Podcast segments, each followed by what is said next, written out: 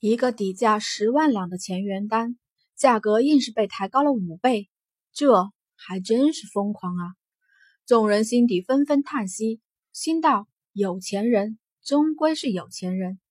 而二楼对面处，金红则是好笑的看着对面的一切。小金红，你这招太损了。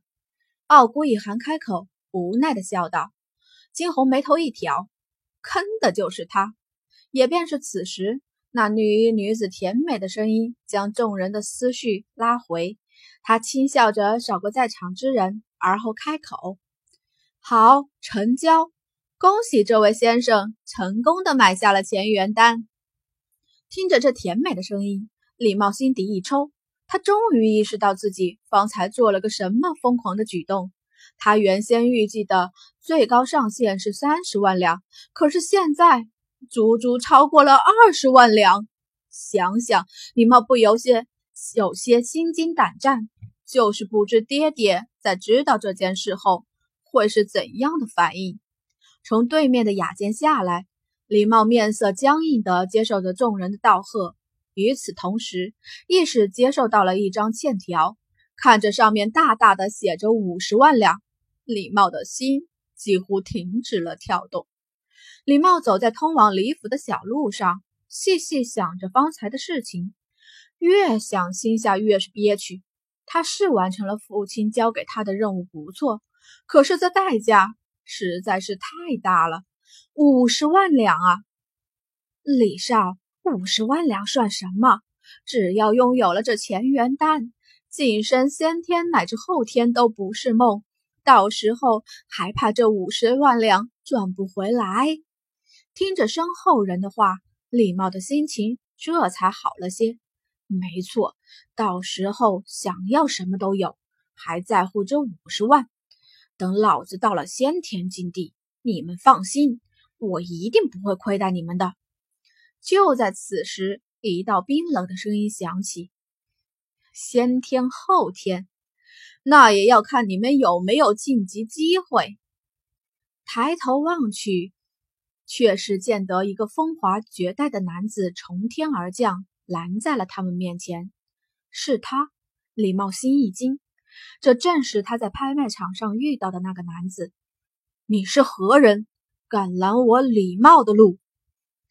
没被打够。傲孤一寒轻笑。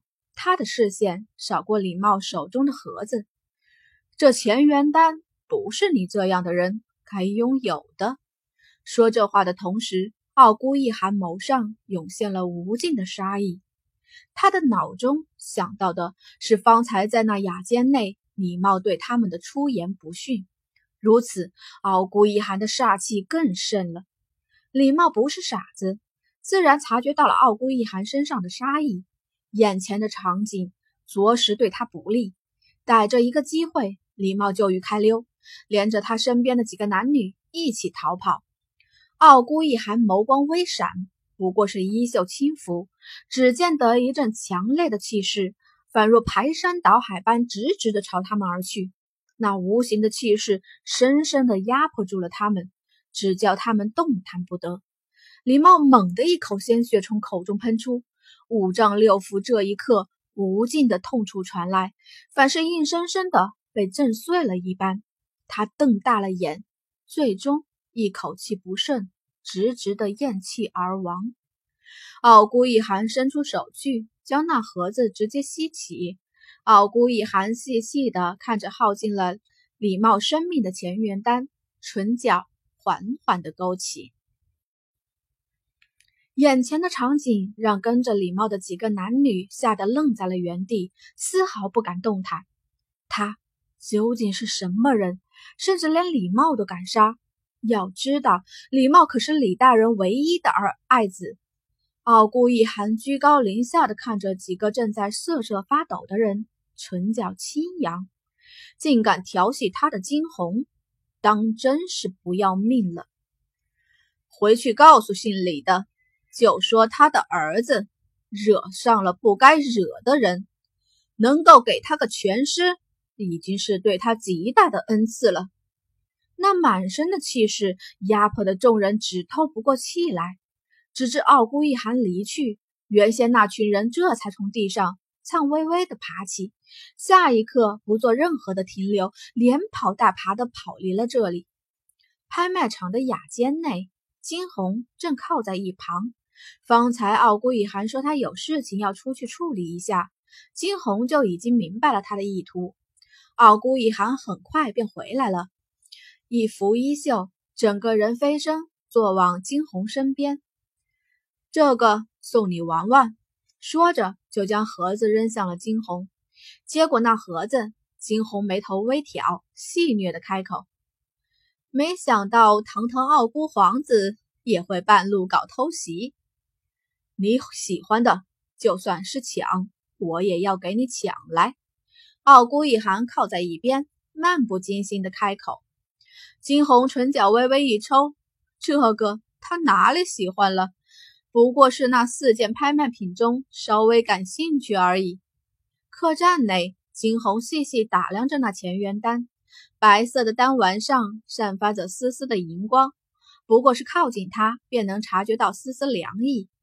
金红轻叹：“这还真是好东西呀。”只是目前为止，他还真的不需要。他轻摇了头，继而将乾元丹直接扔进了空间。主子，嗯这个是乾元丹呢。小金有些兴奋地说道：“你喜欢，送你。”啊，小金无语。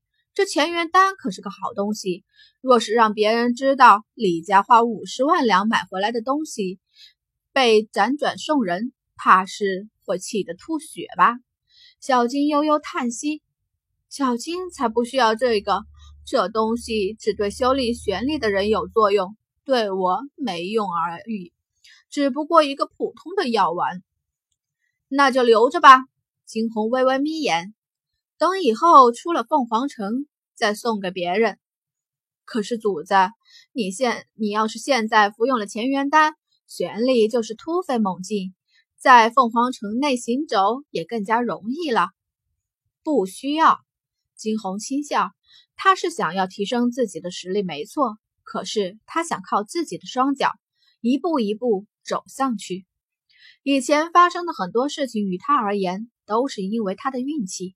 他不希望自己除了运气，其他的一无所有。好，既然主子你决定了。那小金也不好阻拦了。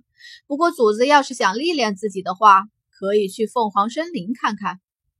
凤凰森林，金红挑起眉头，颇有些欣慰地问道：“是啊，凤凰森林。”说着话的同时，小金的语气缓缓地低落了下来，语气间若有若无的透露着几许伤感。